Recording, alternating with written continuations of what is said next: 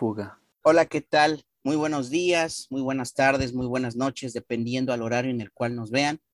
Es un verdadero gusto de nueva cuenta estar aquí en otro conversatorio más de Punto de Fuga. Como es costumbre, me acompaña mi gran amigo y colega Adán. ¿Cómo estás, mi estimado Adán? Muy bien, ya bastante tiempo sin verte. Esta temporada alta de fin de año nos tiene vueltos locos con el tiempo casi ocupado completamente, pero nos pudimos dar, este, el espacio para platicar. Es que bastantes temas que me gustaría mencionar contigo y pues ahora sí que vamos a darle, ¿no? Claro que sí, amigo. De igual manera, qué buena, qué, qué, este, qué buen augurio el volver a verte otra vez después de todos estos días que han sido de muchas ocupaciones, trabajo, regalos, reuniones, Omicron, pero bueno, creo que eso se ha mantenido en un perfil bajo, me da muchísimo gusto. Entonces, qué padre volver a saludarte, estimado amigo, te mando un gran abrazo a la distancia. Y bueno, este, quería empezar este conversatorio con un caso, amigo, que hubo hace algunos días en Argentina, el caso de un menor de edad que fue asesinado brutalmente por eh, la pareja de su madre. Es un caso verdaderamente lamentable y quería iniciar el conversatorio con esto porque eh, es una pequeña eh, forma de hacerle honor a la memoria del menor que fue privado de la vida injustamente, pero también de la misma forma es una manera de exponer estos tipos de crímenes, amigo, que muchas veces son invisibilizados para la opinión pública y mucha gente no está enterada de ello, pero no por eso son menos importantes. El caso es del pequeño Lucio, amigo Lucio Dupuy, un, pequeñito que fue, fue asesinado en, en, Argentina. Resulta que a la edad de cinco añitos, eh, Dupuy vivía con su madre y con la pareja de, de esta persona. Al parecer tenían una orientación, bueno, esta, esta mujer tenía una o tiene una orientación sexual este, lesbiana, se siente atraída hacia otra mujer y pues al parecer ya había antecedentes de violencia este, hacia el menor. Ya había sido ingresado eh, en reiteradas ocasiones al hospital por diferentes lesiones. Habían sido más de tres veces eh, las ocasiones en las cuales él había sido ingresado porque presentaba signos de violencia. Y pues todo indica que eh, pues fue asesinado por esta persona debido a una hemorragia interna eh, por los golpes tan fuertes que le fueron propinados, ¿no? Entonces, cuando yo me enteré de este caso, de verdad que me, me causó una indignación total porque creo yo que fueron pocas, fueron pocos los medios de comunicación que expusieron la noticia, amigo, ¿no? Entonces, es ahí cuando yo digo, eh, eh, ¿por qué? Me pregunto cuál es la razón por la cual el caso del pequeño Lucio no tuvo la misma repercusión mediática que otros casos en donde menores de edad, en este caso mujeres, también son asesinadas. Y no estoy diciendo que no deba de ser así. Al contrario, creo que debe de indignarnos como sociedad que haya mujeres de cualquier edad que son asesinadas por parte de sus exparejas, de sus parejas, de personas cercanas a ellas. Pero de la misma manera creo que esa misma indignación se debe de suscitar con casos como el del pequeño Lucio. ¿sí? Así sean niños, así sean varones, pero todo indica eh, con base en las evidencias que hay en la detención que se hizo hacia estas dos personas, hacia su madre y hacia su pareja, que ellas fueron las que perpetraron este crimen. Pero nada más para darte la palabra, amigo, quería decir por último que eh, el padre de Lucio ya había eh, avisado a las autoridades respecto a la violencia que, que se ejercía en contra del menor. Su padre ya se había dado cuenta de que presentaba, presentaba golpes en varias partes de su cuerpo y también se dio a conocer que estas personas, o sea, su madre y su pareja de Lucio, extorsionaban a sus abuelos paternos para que, pudieran este, llevar a cabo conversaciones eh, por medio de Zoom u otra plataforma. O sea, si querían ver eh, virtualmente al pequeño Lucio, tenían que pagarles una cantidad. O sea, es extorsión, amigo. No tiene otro calificativo. Entonces, eh, han sido varias las evidencias que poco a poco se han ido dando a conocer respecto a su muerte y pues todo indica a que, a que este, pues fue, fue un crimen con total alevosía y ventaja en contra de un menor que no se podía defender. Cinco años, amigo, y ya estamos hablando de que perdió la vida por este tipo de violencia. Entonces, es sumamente indignante y creo que nos debe de hacer reflexionar como sociedad porque eh, el hecho de que sea una excepción no quiere decir que no merezca de repercusión mediática, que no merezca de consideración. Pero lo más importante, no podemos asegurar que esta excepción no se vuelva en un futuro una generalización, amigo. ¿Sí? O sea, el hecho de que maten a pocos niños en circunstancias como lo hicieron con Lucio, no quiere decir que no se pueda volver a repetir este tipo de crímenes. Y lo peor, que no puedan aumentar. ¿Sí? Entonces, eh, yo he visto comentarios de esa naturaleza en los cuales dicen, no, es que eh, eh, son, son excepciones. Entonces, la vida, la dignidad humana es cuantificable, o sea, como es una excepción, no merece de atención o consideración, me parece que por ahí no va la cosa, al contrario. Creo yo que debemos de reflexionar y que nos deben de preocupar este tipo de casos aislados, así se les puede llamar, porque en un futuro puede repercutir o puede volverse una tendencia, un patrón o una generalización. Entonces, pues no sé tú qué opines de esto, amigo, pero a mí me parece completamente indignante y creo que debemos de reflexionar como sociedad en torno a lo que le sucedió a este pequeñito Lucio. Lo primero que me gustaría mencionar es que todas las vidas merecen ser vividas. Eso es lo primero que quiero mencionar. Y una de las cosas que se me vienen principalmente a la cabeza, y la primera frase que quiero decir es, la paternidad debe de ser deseada.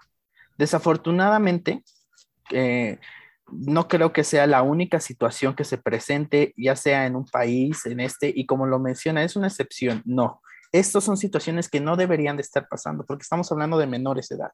Y lo mismo se habla de las mujeres, lo mismo se habla de la, eh, de la violencia en contra de la mujer, son cosas que no deberían de estar pasando. En este caso que estamos hablando de la muerte de un menor de edad, como lo dijiste, que no se puede defender, que no puede alzar la voz, y simplemente no darle la difusión adecuada, porque también los medios de difusión no solamente se encargan de, viralizar el chisme, llamémoslo así, sino que es una forma de enseñar a las personas a decir esto no se hace. Esa era la finalidad de la televisión en los años 80, 90, no meramente solamente, no meramente para, para entretener, sino para educar.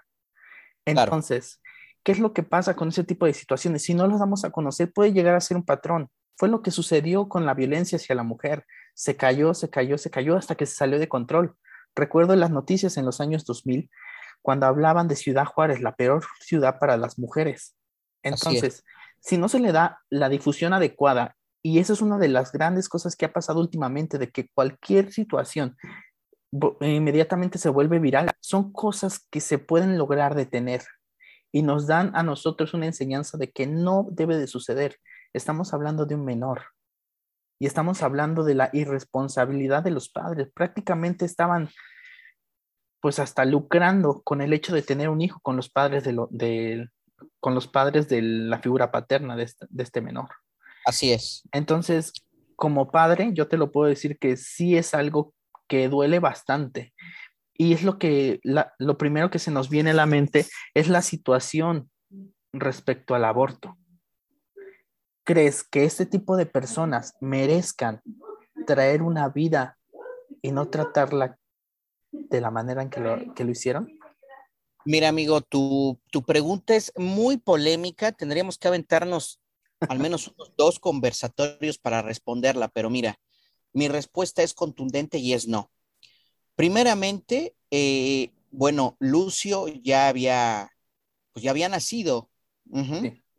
Y también ahorita que, tocas este tema respecto a que si hubiera sido mejor, pues, eh, interrumpir el embarazo para que no naciera, es, es eh, importante y muy curioso el hecho de que la pareja de su madre en Twitter se la pasaba eh, publicando estados en los cuales le lanzaba indirectas al padre de Lucio. Y curiosamente, en muchos de esos estados le, lo criticaba por ser provida. Por ejemplo, le decía este, provida cara dura. Eh, y le, le, echaba en cara el hecho de que había abandonado a Lucio, supuestamente ella, que no se había hecho cargo de él y que ella, ella este, se estaba haciendo cargo del menor. Entonces, en un artículo de, de opinión que escribí, yo ahí es cuando planteo la interrogante, bueno, si se supone que su padre había abandonado a Lucio y que ella se estaba haciendo cargo de él, ¿por qué le quitaron la vida? Creo yo que ya hay otras variables ahí eh, psicológicas que están fuera del análisis porque, bueno, no es mi área, pero que, que deben de ser analizadas desde mi punto de vista. Yo ahorita te hablo, amigo, de esta perspectiva sociológica, de, del impacto, de, del, del pobre impacto que tuvo en los medios de comunicación y creo yo que también ahí tiene que ver con esta demeritación que hay en torno a aquellas noticias en donde el hombre es la víctima de violencia. Es ese el punto que yo quiero dar a entender. O sea, cuando es una mujer, que me parece fenomenal, aclaro, hay una repercusión mediática bastante marcada y me parece muy bien. Es indignante que, asesinen a una mujer independientemente de las circunstancias, de los agravantes, etcétera. Pero de la misma manera creo yo que es sumamente indignante que asesinen a un menor de edad, en este caso un niño de cinco años, y lo peor aún, que haya sido asesinado por parte de la pareja de su propia madre. Eso también evidencia, Adán, que hay mujeres y hay madres que representan una seria amenaza para sus propios hijos. No por el hecho de que sea mujer, no por el hecho de que sea madre, quiere decir que esté exenta de maltratar, de mentir, de, quitar la vida. En este caso lo hizo.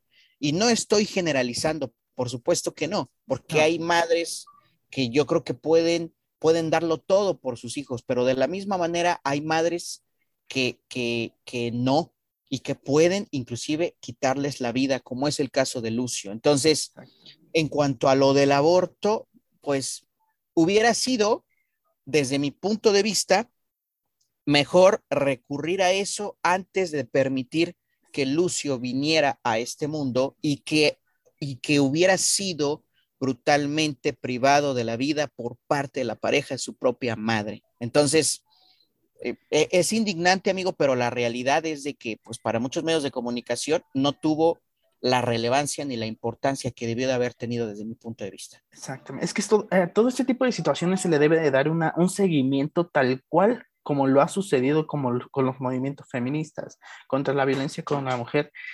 Es entendible y claro, es, es algo muy bueno que se le dé este seguimiento porque es algo que no debe de pasar. Pero ¿por qué este tipo de situaciones, cuando, como lo mencionas, cuando es algo en contra de un hombre, cuando es algo en contra de un niño, no tiene la misma difusión mediática? Y son situaciones que no deben de pasar. Regresando nuevamente al, punto que quería tomar, como te menciono, una, una cosa va con otra. En primera, sí, la, la, paternidad debe de ser deseada principalmente, porque cuando no es deseada pasan este tipo de situaciones. Y como lo mencionaste con una respuesta contundente que dijiste, si sabíamos que Lucio iba a llegar a una familia disfuncional, a una familia en la que iba a tener este tipo de problemas, obviamente lo mejor hubiera sido una interrupción de embarazo. Pues, y tenemos muchísimas situaciones así en México. ¿Cuántas personas no vemos que son drogadictas, que se dedican a cosas no, no buenas y traen una familia al mundo? Familia que es desatendida, familia que tiene malas costumbres, familia que, que pues ni siquiera hay una educación familiar tal cual. Claro. Entonces, eh, quiero hacer este, una mención de lo que mencioné en la primera, en la primera, este, en el primer conversatorio que tuvimos acerca de una experiencia que tuve al platicar con una amiga, una amiga psicóloga que ella ya deseaba ser madre y por situaciones de azar todavía no, no podía hacerlo. Eh, en una plática, ella decía, pues mi, ahorita yo ya tengo trabajo, ya tengo todo, mi familia, mi, todo está bien conmigo, solo me falta ser madre. A lo que otra amiga le contesta, ay no, para traerlos a sufrir a este mundo, así contestó. Y mi amiga lo que nos mencionó fue, si nosotros que tenemos una situación bien y que lo deseamos no lo hacemos, ¿quién lo va a hacer? Claro. Entonces te das cuenta que al nacer una personita en esa familia le van a otorgar una calidad de vida. No te puedes preocupar por ello, pero preocúpate por una persona que sabemos que está en malos pasos y aún así se atreven a traer familias al mundo, pues no es lo correcto. Bajo mi punto de vista. Claro. Y tienes toda la razón. Tienes toda la razón. Mira, ya ahí te digo, necesitaríamos otros tres, cuatro conversatorios más, ¿no? Yo creo que también algo muy importante y de nueva cuenta hago énfasis en la prevención, ¿no? Creo que lo ideal, más que interrumpir el embarazo, es prevenirlo. Exactamente. entonces, eh, si voy de acuerdo o no voy de acuerdo con eso, ese es otro punto de vista, ese es otro tema y no se está tratando aquí. Pero yo creo que lo, lo ideal, desde mi perspectiva, es de que se evite la concepción. Entonces, son muchos contextos, son muchas historias de vida, porque esto es también algo importantísimo que se debe de tomar en cuenta. ¿Cuál es el contexto? ¿Cuál es la circunstancia de vida? Las condiciones mediante las cuales una, una mujer se llega a embarazar. Ajá. Entonces, hay, existen las famosas causales que eh, justifican la interrupción legal del embarazo. Una de las más mencionadas es la de la violación, ¿no? Pero el porcentaje de mujeres eh, eh, que son abusadas sexualmente es muy pequeño. Que digo, no quiere decir que no importe no, sí, y que no deba de tomarse en cuenta. Importa muchísimo, pero si hablamos en términos cuantitativos, Adán, es importante mencionar que la mayoría de personas, la mayoría de mujeres que, que llegan a embarazarse cuando no lo desean, es por alguna falla del método anticonceptivo, es cuando no hubo una planificación familiar. Eso las estadísticas ahí lo muestran. Entonces, es ahí en donde yo creo que se tiene que trabajar, porque también es importante mencionar que el hecho de que una persona de escasos recursos recurra a la interrupción legal del embarazo no quiere decir que su condición va a cambiar. ¿Qué quiero decir con esto? Lo que se tiene que trabajar lo que se tiene que hacer es políticas públicas que garanticen que mejore sus condiciones de vida esta persona de escasos recursos. Entonces, se ha venido manejando toda una idea en torno a que la interrupción legal del embarazo va a disminuir los índices de pobreza y eso es una equivocación total. México es un país con millones de pobres. Más bien lo que estamos aquí haciendo es evitar que los las personas de escasos recursos se reproduzcan.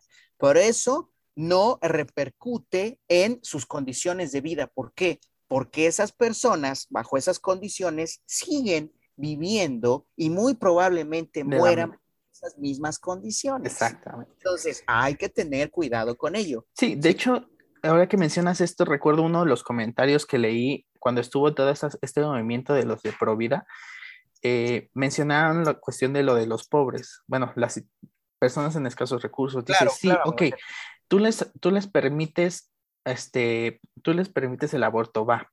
La chica de, escasos recursos eh, tiene un embarazo, no pueden hacerse responsables, acuden al aborto, pero eso no les va a quitar la situación en la que están. Entonces, eh, una de las opciones que en ese momento estaban este, mencionando es crear una mejor planificación familiar, una mejor eh, educación sexual en las escuelas, educación sexual por parte de los padres, porque aunque no te creas, Eros, hay mucha gente que no habla con sus hijos respecto a las condiciones sexuales con respecto a su edad. Te lo puedo comentar. Yo ya trabajando en una secundaria, sabemos que muchos niños desconocen toda la cuestión sexual de ellos mismos y el acercamiento más más cercano que tienen es por medio de la pornografía, el cual sabemos que es una imagen pues que no es completamente real.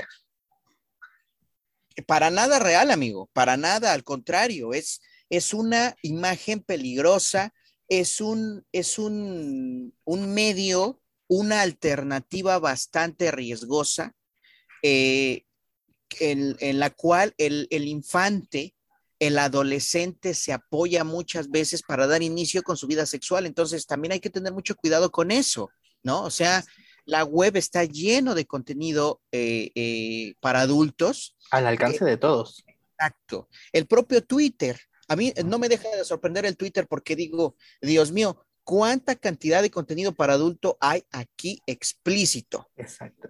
Entonces, ¿cuántos niños, cuántos adolescentes tienen acceso a este tipo de material y bueno, ahí también vienen otro tipo de problemas, vienen otro tipo de, este, de interpretaciones equivocadas en torno a la sexualidad y de cómo debe de ser vivida.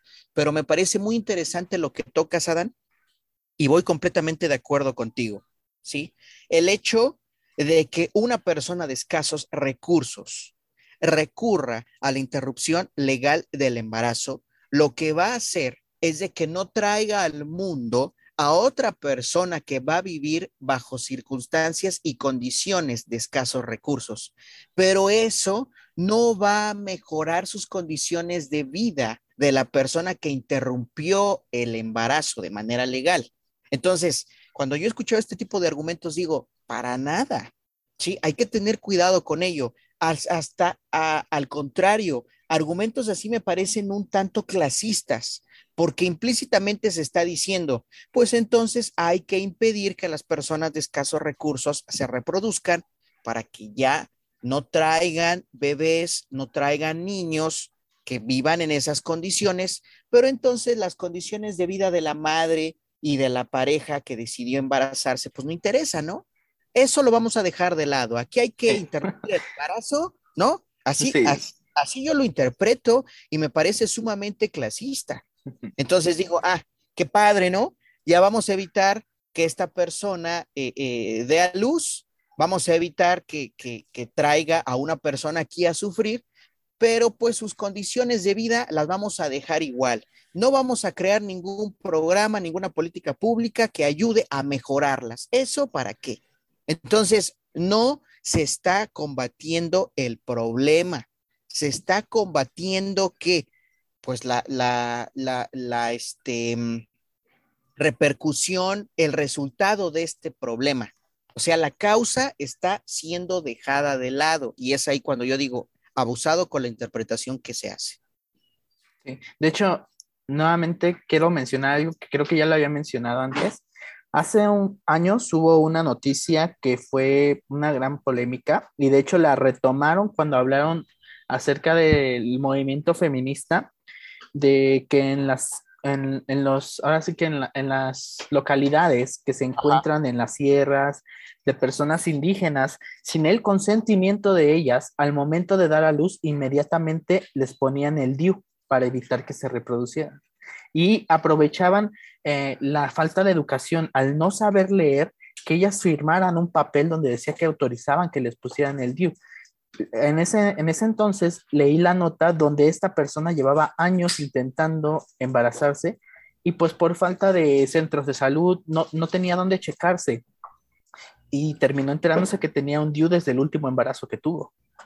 Violencia obstétrica, mi estimado Adán.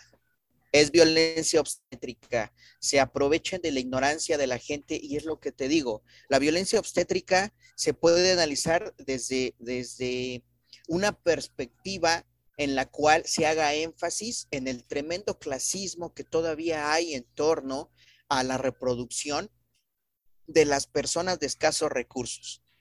Imagínate nada más, hay que, literal, hay que evitar que el pobre se reproduzca.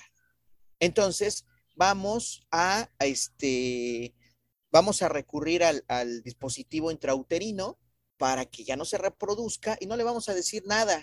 No, o sea, eh, ve nada más la gravedad del asunto, Adán, pero es algo que pocas veces se menciona. Y, regresamos al primer tema que acabas de mencionar. Los movimientos mediáticos no le dan seguimiento a esto. ¿Por qué? Porque como son personas de escasos recursos, que son personas indígenas, pues no importa. ¿No? O sea, no, si por ejemplo hablamos de la farándula, ¿no? Hablamos de las personas, de, los youtubers, de los influencers, de aquellas personas que pueden tener una repercusión en el pensamiento de las demás personas, principalmente de los internautas, de los jóvenes, pues de ellos sí hay que hablar. Y si pasa una situación como esta, no sé, por ejemplo, Yuya se embaraza. Ah, hay que darle seguimiento a su embarazo, ¿no? Mon Laferte va ahí a, los eventos y muestra su hermoso vientre de embarazada, hay que darle la repercusión mediática, ¿no? Y a mí me parece fenomenal. Digo, qué padre que traigan a una persona a este mundo que previamente ha sido deseada. Pero entonces, estas situaciones de violencia obstétrica, en donde se omite esta información a las personas de escasos recursos para que no se reproduzcan, pues no, no, no, no, eso para qué, no, eso, eso no merece de nuestra atención, no merece que hagamos una nota de ello, ni mucho menos que lo mencionemos en las redes sociales. Es hipocresía, amigo, es, es clasismo y es una realidad que se vive en este país y que muchas veces se pretende combatir con medidas superficiales que no van a las verdaderas causas del problema. Exactamente. Y es que como regresando al inicio, como dijimos, la cuestión aquí es la difusión mediática. ¿Cuántas personas se enteraron de esta situación que estaba ocurriendo con los indígenas? Nadie. Y, y, si esto se hubiera dado a conocer, pues es una violencia tal cual como lo mencionaste, estás evitando uno de los derechos de las personas. Bueno, en este caso de las mujeres, el derecho a ser madre y todo esto. Claro. Y de la vida, amigo, porque también es un derecho. Exactamente sin vida no hay nada.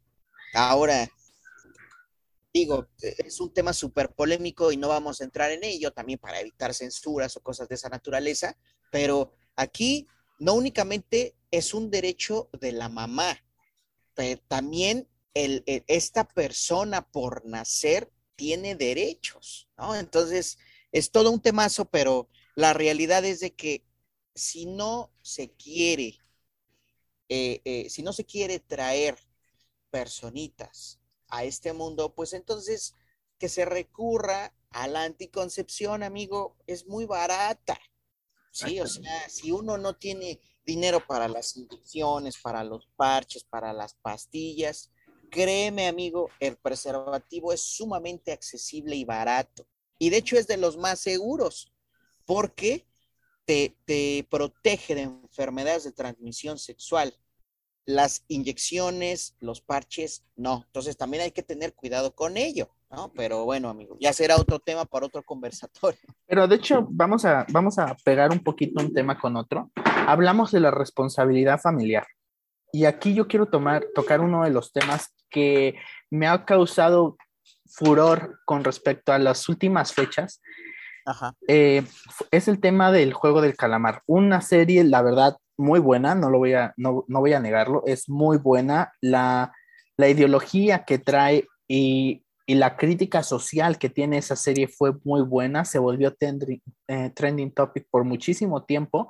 En todo el mundo la conocen, es hasta el momento la serie más vista en la plataforma de Netflix, pero aquí es, es una serie con clasificación eh, R15. Recomendable solo para personas arriba de 15 años.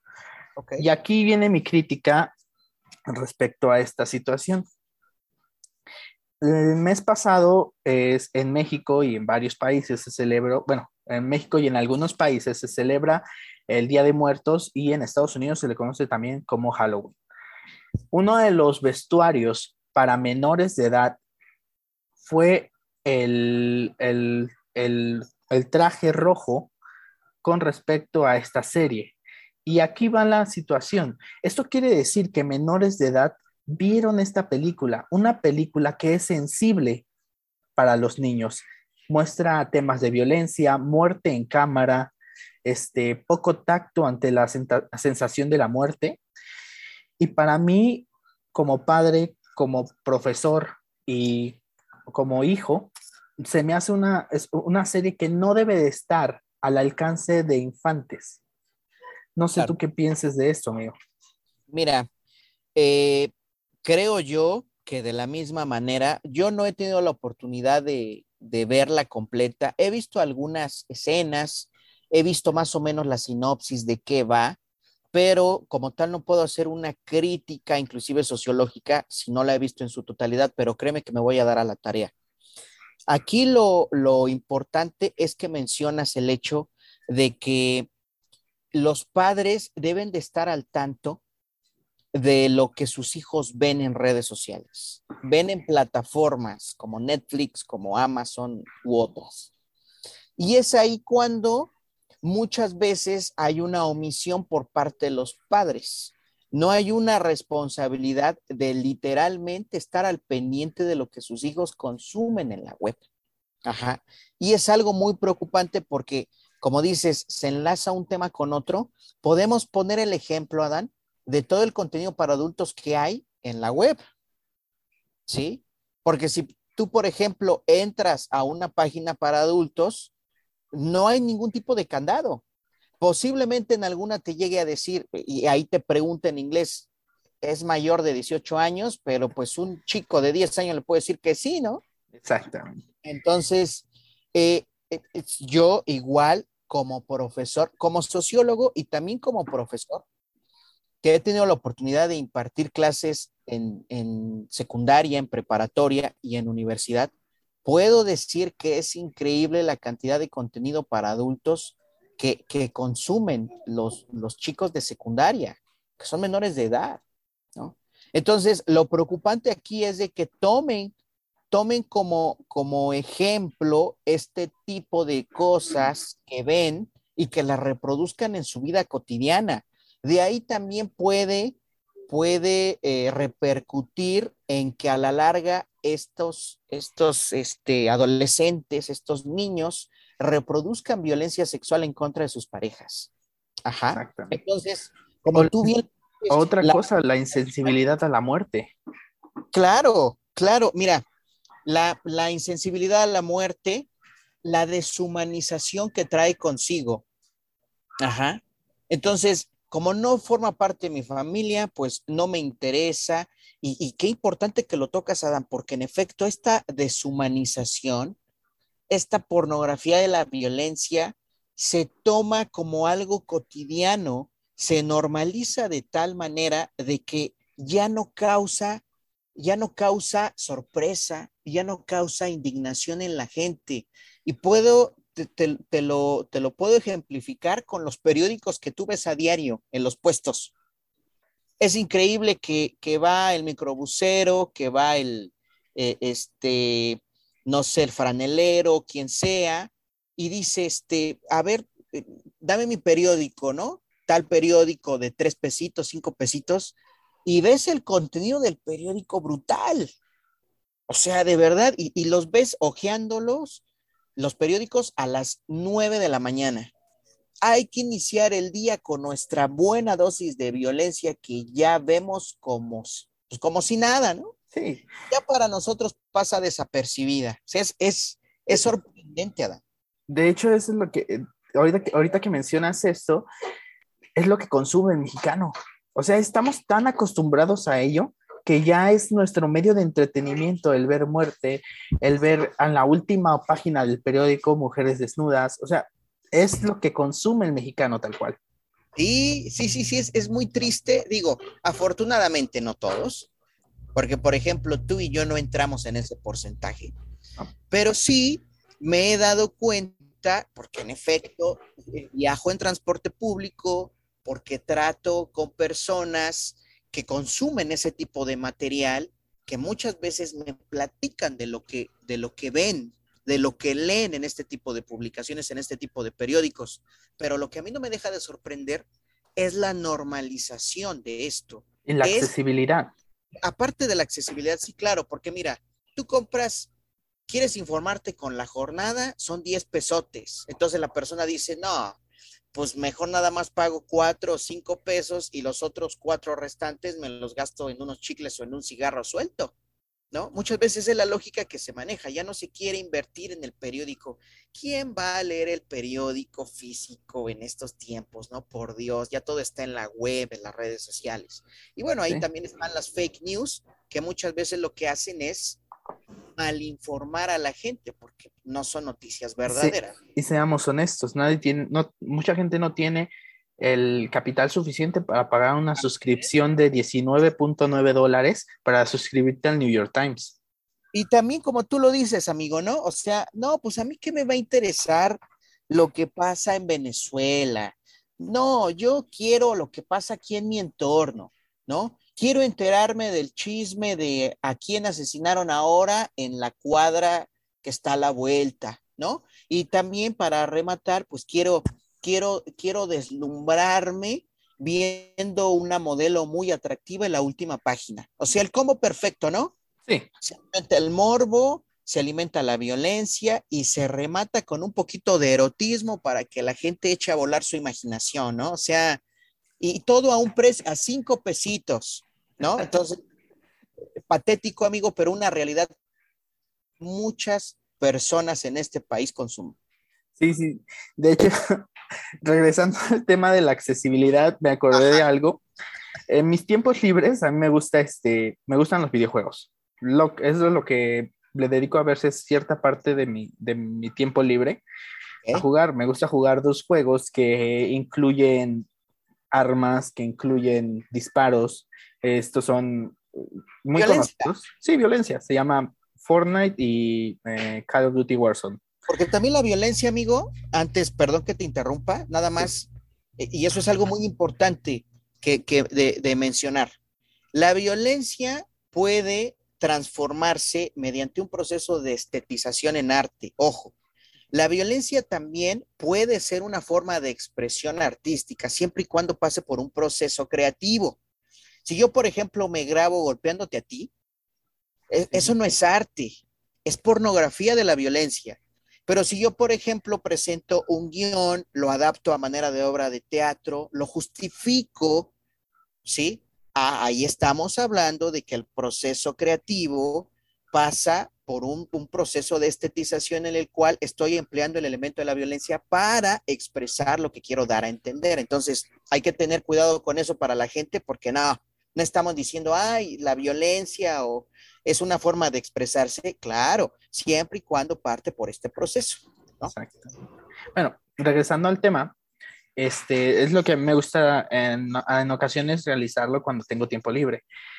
Y me sorprende la, eh, al ser juegos de clasificación de joven adulto, me sorprende la cantidad de niños que, que está dentro de, este, de estos juegos. Y son juegos en los que hay violencia extrema. Por ejemplo, eh, te comento rápido cuál es la dinámica. Formas un equipo de cuatro personas, caen en una isla y tipos juegos del hambre, vas matando y el último equipo que vaya quedando en pie es el equipo ganador. Entonces, regularmente te emparejan con, cuando no tienes equipo, por ejemplo, en mi caso, te emparejan con otros que tampoco que tienen equipo. La mayoría de las personas con las que juego son menores de edad. En un juego en el que tienes acceso a gran cantidad de armas, en el que tienes acceso a dar disparos en la cabeza que pueden volarle la cabeza literalmente, al alcance de niños que ya me ha tocado niños que no saben ni hablar, tal cual, un niño de 7, 8 años, que tengan, ah.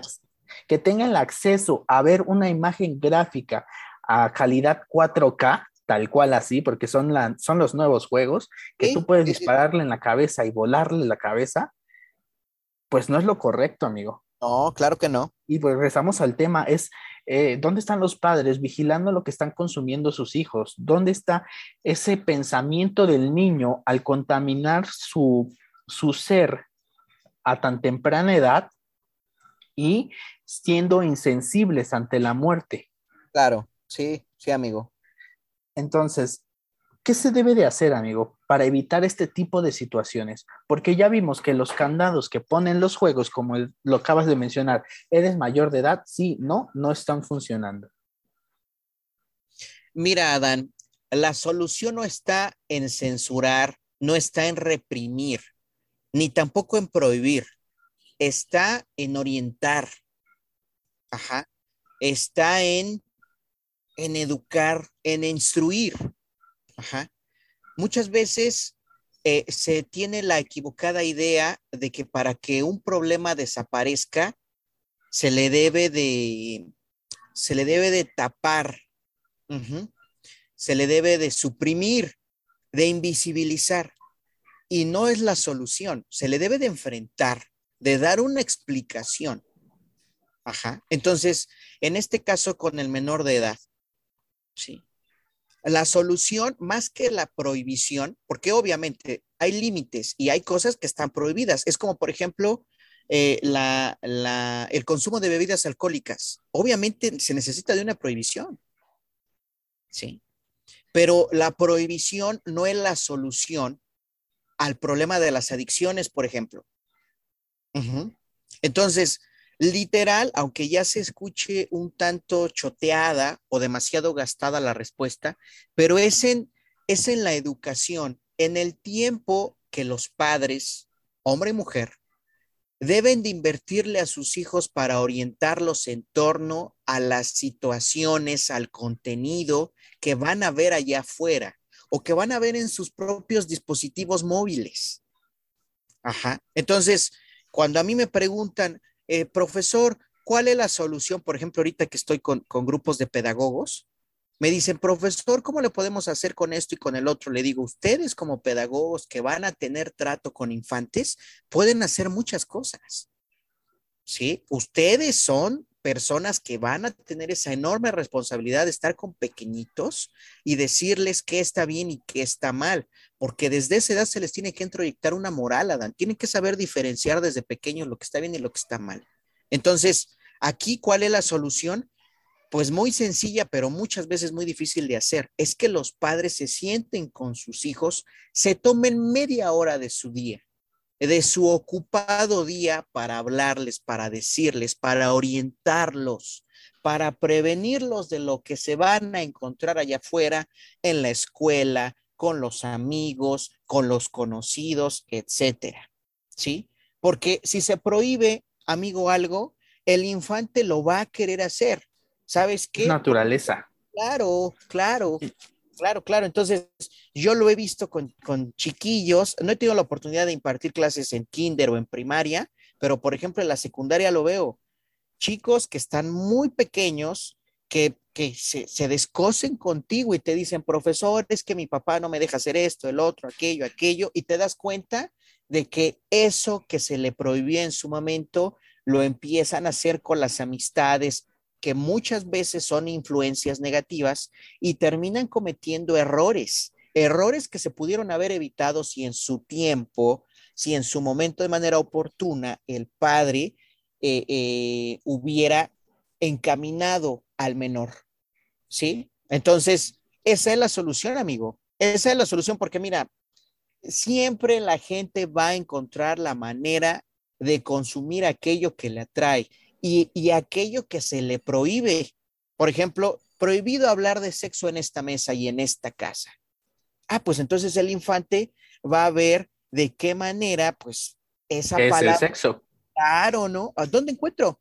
Ah, pues ahí está, ahí está el buscador, tecleas y te pueden aparecer cosas que tienen que ver con violencia, con sometimiento, inclusive con, con, atracción hacia menores, que no menciono la palabra porque digo, no vaya a haber censura, pero tipo de cosas que en vez de influir de manera positiva en el desarrollo, en el despertar sexual del menor, lo que van a hacer es confundirlo, es malinformarlo y después vienen las consecuencias, amigo, ¿no? Entonces, en la instrucción y en la enseñanza oportuna por parte de los padres está la solución.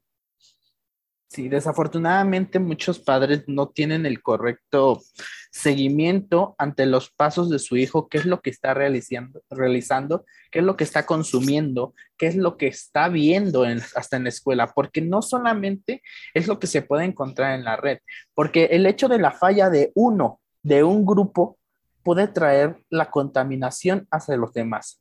Porque sí, tú como padre puedes tener esa plática con tu hijo, pero ahí es dependiendo, como lo mencionas, que también fomentadas están esas pláticas, que también instruidas, porque sí, yo puedo eh, evitar este tipo de cosas con mi hijo, pero en su escuela hay varios niños que no lo están.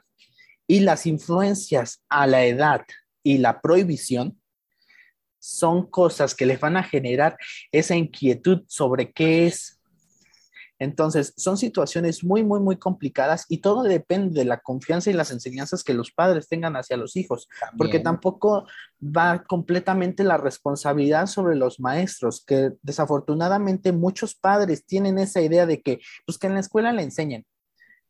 Y, te, lo, y te lo menciono rápidamente, yo ya tuve la oportunidad de, ah, de hace cuatro años instruir en, en kinder y había niños de cuatro, cinco años que no sabían ir al baño solo porque los padres tenían esa idea que en la escuela le van a enseñar.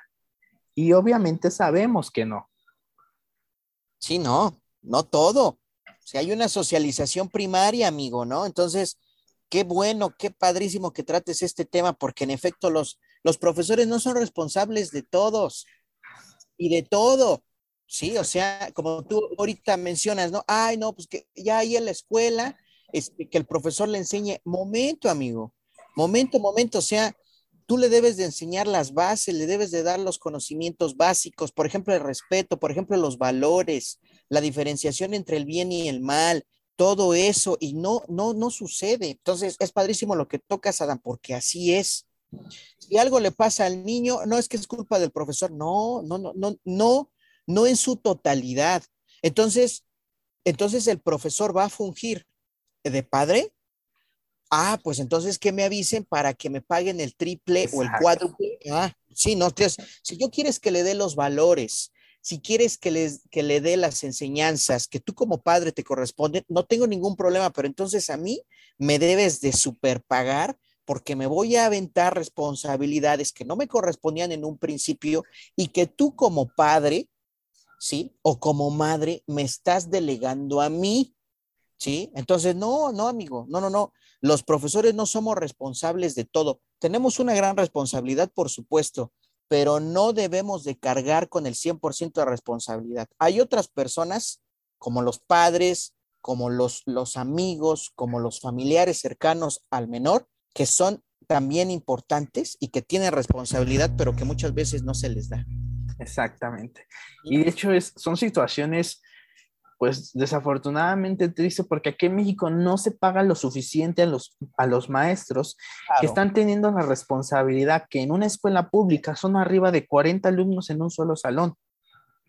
Entonces, imagínate tú como profesor, siendo el instructor de vida, porque no solamente instructor de educación, al instructor de vida, tratar de enseñarle lo que está bien y lo que está mal a 40 niños, obviamente es una tarea no imposible, pero sí muy difícil y con una, en un bajo salario, pues no se puede. Pues no, muy bien, amigo, claro que sí. Si ganas poco, por eso muchas veces hay indiferencia, ¿no? No es justificante. Pero dice, ¿sabes qué? Yo así he conocido a, a docentes que me lo dicen explícitamente. No, ¿yo por qué? Me pagan tanto por hora, me pagan 50 pesos por hora, quieren que haga esto, el otro, aquello, olvídalo, man. Si a mí no se me paga bien, pues entonces yo no lo voy a hacer, ¿no? Sí, y de hecho para cerrar este tema quiero mencionarte una anécdota eh, de un alumno que tuvimos en común que no tenía el acompañamiento de su casa y tenía muchas cuestiones, muchas preguntas eh, con respecto a la cuestión sexual. Este, te voy a, te voy a escribir, es un, era un chico de primero de preparatoria. Ah. Vale la palabra desmadroso, ¿sabes quién es? Ya, ya te acordaste. Claro que sí, me viene uno luego, luego a la... Sí. Entonces, este chico, eh, cuando fue mi alumno, tuvo mucha confianza conmigo porque estaba iniciando su vida sexual. Entonces, me, la primero que se me vino a la mente es, tiene un padre, ¿por qué no lo cuenta con su padre? ¿Y por qué prefirió tener ese acercamiento conmigo al preguntarme, profe, ¿y, cuánto dura? No, pues no sé, ya, todo depende de cada quien. Ah, profe, ¿cómo se hace? No? ¿Cómo se hace? No, no me dijo cómo se hace, pero me dijo, profe, ¿y cuánto cuesta ir a un lugar así? profe, ¿cuánto cuesta una pastilla de método anticonceptivo? ¿Cómo se utiliza? Entonces, son situaciones que a uno lo ponen en el papel de la enseñanza que no te corresponde, que no me costaba nada, porque a final de cuentas, si yo no lo hacía, ¿quién lo iba a hacer si su padre no estaba ahí presente? Muy bien, amigo, sí. Pero son cuestiones que si nos vamos a pensarlo crudamente, ¿por qué yo tenía que contestarle eso? Si tiene un padre presente que podría llegar fácilmente yo y papá tengo estas dudas, con mayor confianza. Entonces quiere decir que hay un papel de padre que no se está realizando correctamente en las casas, que un alumno prefirió acercarse al profesor y profe, fíjese que, fíjese, que está pasando esto, a decírselo a su padre. Sí, amigo, sí, sí, claro. Para terminar esto, yo creo que las nuevas generaciones deben de tener un gran acompañamiento por parte de los padres, una moral muy alta, porque el ambiente está muy contaminado. El ambiente social está extremadamente contaminado y quién mejor que nosotros para evitar este, ese tipo de situaciones. Claro, amigo, claro, una, obviamente estás hablando como un profesor responsable, pero pues desafortunadamente no todos lo son. Son varias variables las que aquí se tienen que tomar en cuenta.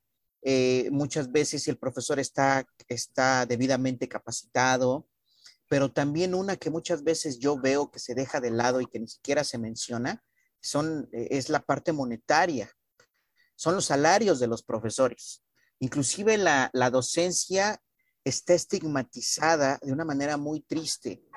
Eh, ya encontré trabajo eh, de profe, ay, qué chafa, de profe ni inventes. Se ve así al profe como hay lo que sobró, hay lo que quedó, cuando ha de ser todo lo contrario. O sea, profe, no inventes. ¿Qué responsabilidad tan grande tienes ahorita? O sea, vas, vas a educar, vas a instruir a personas, ¿no? A diferencia, por ejemplo, de países siempre pongo eh, el caso de Finlandia, ¿no? Siempre pongo el caso de Singapur, en donde, donde la educación se ve como una inversión, no como un negocio, en donde realmente hay una, hay un, una responsabilidad por parte del sistema respecto a, a, las potencialidades que se deben de aprovechar de los chicos, de los talentos. Entonces, aquí no, amigo, aquí no, y yo igual lo he visto que he estado metido en, el sistema educativo como profesor y me he dado cuenta de muchas circunstancias que se tienen que, arreglar, que se tienen que solventar. Pero bueno, mientras hagamos lo que tú estás diciendo, amigo, y estamos haciendo la parte que nos corresponde. Entonces, en ese sentido, creo que podemos tener la conciencia tranquila. Exactamente. Pues bueno, amigo, para cerrar este conversatorio, quería eh, quiero, quiero, quiero hablar de algo que se viene, algo grande, que la próxima semana es el estreno de Spider-Man. Amigo, me mencionaste que ibas a ir a verlo, ¿cómo te sientes? Mira, este, desafortunadamente yo alcancé boletos para el 18. Eh, creo que la, película se estrena el 15, ¿no? Ah, creo que sí. 15 eh, o 17, bueno, el punto es de que yo no voy a ir al estreno, ¿no? y ya me hice la idea de que me iba a tragar unos cuantos spoilers en la web, porque desde, inclusive desde antes de que se estrene en tu país ya empiezan a circular, ¿no? Sí, sí, sí. Este, es una e, es una alegoría a la nostalgia de la juventud, ¿sí? El hecho de ver ahí a, al, bueno, yo creo que sí van a haber tres Spider-Man. Este, creo que sería una buena estrategia cinematográfica para que la gente aluda a su nostalgia de cuando vieron a Toby Maguire como el primero o Andrew Garfield como el segundo y esos villanos, ¿no? Del primero, el Duende Verde y, los demás que no recuerdo muy bien cuáles eran, pero me parece astuto por parte de Sony, por parte de, de toda la gente que está detrás del proyecto, ¿no? Entonces, no te voy a negar que sí voy a estar bastante entusiasmado eh, eh, para ver qué es lo que viene en la película, que yo digo que si van a haber tres, ya esperemos a ver si, si no salen con que a la mera hora nada más estuvo Tom Hollander, que yo creo que no, pero eh, la espero con, con bastante, bastantes ansias, amigo. Creo, yo lo que he visto en los cortos, eh, los efectos especiales se ven espectaculares. La verdad es que no le pido mucho en cuanto al argumento, porque bueno, ya yo creo que uno debe de saber a qué va, ¿no? Sí, sí. No espero que me den una cátedra de guion, no. Pero el hecho de voy a ir con amigos, eh, de revivir esos tiempos, son amigos que ya tiene años que no veo, también es un incentivo, el cual me emociona bastante, pero pues yo espero que sea también como que una forma de olvidarnos un poco de todo esto de la pandemia, ¿no? Porque con Omicron luego he visto a gente de nueva cuenta asustada, preocupada por lo que viene, ya no quiere confinamiento, pero es una, es una pequeña forma de decir, hoy me olvido de todo, me meto en la película de lleno, me la paso bien y bueno, esperar a lo que sigue, amigo, pero la espero muy entusiasmado. De hecho, esta película trae muchísimas cosas. La lo primero que quiero mencionar es que dicen, es una película de niños, sí, pero aparte de eso, los que van a ir a verla son adultos con pensamiento de niño con dinero. No sé si has escuchado esa frase. Dice, los adultos somos niños con dinero. Entonces, eh, remencionando lo que, lo que dijiste, e, efectivamente, yo iba en primaria cuando salió la primera película de, Spider-Man y el irla a ver va a ser como un, un flashback a esos momentos en los que no existían ese tipo de preocupaciones que tenemos el día de hoy. También una de las cosas buenas que yo le veo a esta película es que va a levantar la cuestión económica de los cines. Ningún cine se ha llenado desde la reapertura como lo hacía en los preestrenos anteriormente. No sé si llegaste a ver en las redes sociales los videos de la gente formada en, fuera de los cines para comprar su boleto. Las páginas de Cinepolis, Cinemex caídas, como si fuera un concierto de, de este Coldplay. O sea, imagínate, haciendo fila virtual para poder comprar un boleto para ver la película. Entonces, efectivamente, esta película va a traer una reactivación económica en el ámbito del entretenimiento en los cines. Va a traer este, que la gente se olvide por un momento que no importe nada más que entretenerse con, con cuestiones nostálgicas, porque la nostalgia es lo que está de, de, moda hoy en día. Acordarte de personajes que los noventas veías en la, en la televisión, caricaturas como Rocco en la vida moderna, eh, los Rugrats que ya tuvieron su reaparición ahora en personajes estilo 3D. No sé si ya lo has visto eso. ¿Cómo no, amigo? Yo era súper fan de los Rugrats. De hecho, me acuerdo que hace años fui a ver su peli al cine. Fíjate, tengo ese, tengo ese recuerdo de cuando era niño. Fui a ver a los Rugrats y me encantaban estos personajes de Tommy, de Carlitos. Creo que eran, eran, eran este, caricaturas muy educativas. También ha habido una, una gran metamorfosis en cuanto al contenido de caricaturas.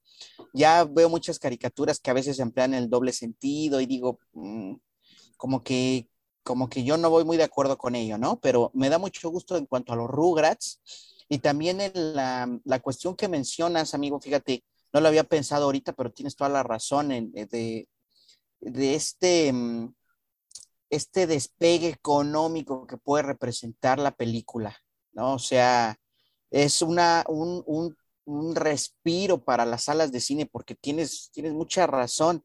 Yo la última película que fui a ver al cine, amigo, fue la de Un lugar en silencio, parte 2. Quizá yo creo que es un año, ¿no? la verdad, no, ni me acuerdo, amigo. La disfruté muchísimo, ya tenía bastante tiempo que no iba al cine, pero sí, o sea, no te miento, en la sala éramos como, como ocho personas. O sea, estaba súper vacío el cine, la verdad, entonces, y fue, fue un fin de semana, ¿eh? Viernes al, que fui y dije, qué, qué, mala onda, ¿no? Y, pero con, uñas y dientes se han agarrado los cines para no quebrar. Entonces. Para mantener a esas familias de trabajadores. Exacto, amigo. Sí, no únicamente estoy hablando aquí del espectador o del consumidor, sino de, de la gente que ahí trabaja, ¿no? O sea, los que te preparan las palomitas, los que están en taquilla, los que trabajan en intendencia, tienes toda la razón. Entonces, por un lado digo, bueno, un pequeño respiro. fíjate que de lo de, de lo de Omicron ya tiene como dos semanas. No he visto tanta. No ha despegado como lo No, hizo en-. No, No, No. y mira, yo, yo, amigo, ya así como que, porque sí, nos empezaron a manejar de que posiblemente iban a suspender las clases y de nueva cuenta iba a ser virtual y bla, bla, bla. Pero ya los chicos me dijeron, profe, yo ya estoy harto, ya estoy cansado, ya no todos quiero están cansados. en línea y yo quiero seguir viniendo a la escuela. Dije, bueno, vamos a esperar la, la, la instrucción de, de coordinación. Y creo, amigo, quiero yo hacerme la idea de que pues así se va a mantener y que, que va a pasar desapercibida. Ojalá, amigo, porque sí ya está muy difícil.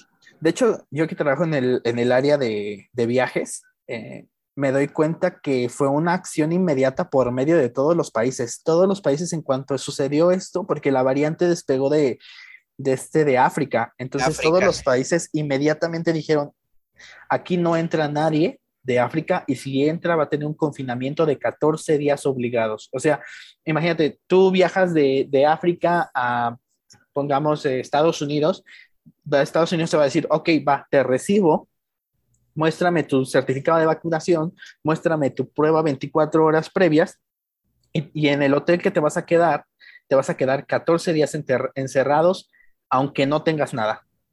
O sea, son acciones que yo creo que si se hubieran tomado en un inicio, bueno, no, no teníamos la información que tenemos hoy en día, pero, pero si lo hubiéramos hecho esto desde un inicio, la pandemia no, no, no, tom- no hubiera tomado la magnitud que llegó a tener el año pasado y que tuvo el año, este año a inicios, que fue la ola más grande que hubo en México.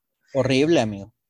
Entonces fue, fue un efecto, este, un efecto dominó, porque como lo mencionan en, en un, en un reportaje que apenas vi acerca del Omicron, que dice, todo empezó con una persona. ¿Y cuántos millones de personas no han muerto a repercusión de esa sola persona? Así es. Y seamos honestos, el paciente cero nunca apareció. Sí, no, amigo, no, no tengo idea. Entonces, ¿qué es lo que está pasando ahorita? Los países ya saben cómo actuar. Inmediatamente Nueva Zelanda dijo, nuevamente nadie entra. Nueva Zelanda es el único país que no usa cubrebocas en su totalidad porque nadie entra y nadie sale. Entonces nadie ha logrado contagiarse ni, ni, ni, este, ni enfermarse de COVID. Qué bueno.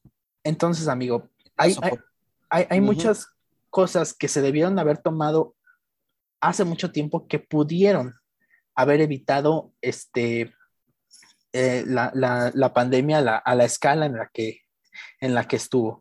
De hecho, quiero mencionarte un dato, un dato gracioso, Claro, sí. y, y no gracioso, pero en un país asiático, no sé si fue en China, Japón, la prueba con COVID se estaba realizando de manera anal. No sé si lo llegaste a escuchar la nota.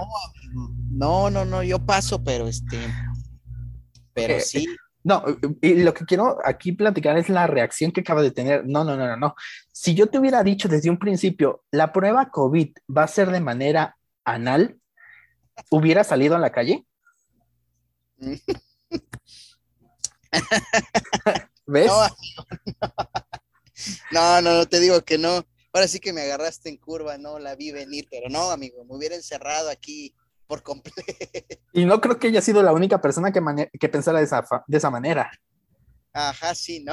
Imagínate que en un inicio de la pandemia dijeron, la única forma de detectar el COVID es con una prueba anal.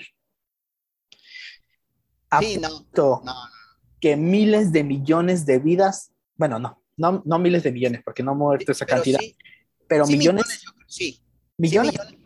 millones de personas hubieran, no hubieran perdido la vida. Claro, sí, fíjate qué interesante, Adán, no la veas, lógicamente es muy interesante. Ajá, sí, tienes toda la razón. Pues sí, amigo.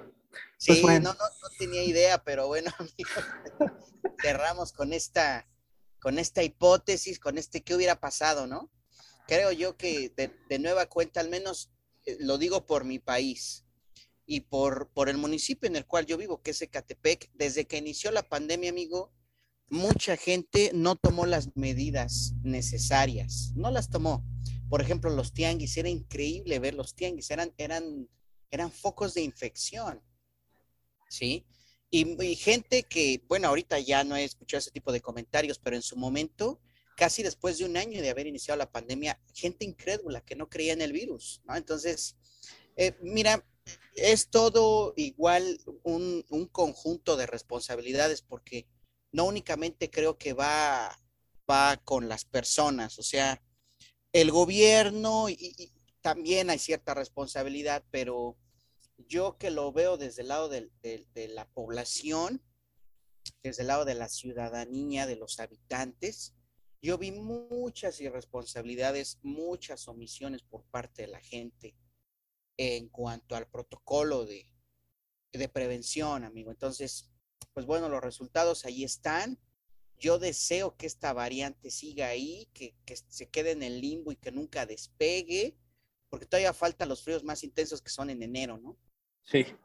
Pero pues digo, aquí el clima de, del Estado de México es maravilloso. Yo veo países en donde unas nevadas horribles, temperaturas bajo cero. Aquí no, no hay hielo, sale el sol durante muchas, muchas horas del día. Entonces digo, hay que aprovechar que tenemos un clima maravilloso y ojalá y eso repercuta de manera positiva para que el virus no se extienda con esta nueva variante, amigo.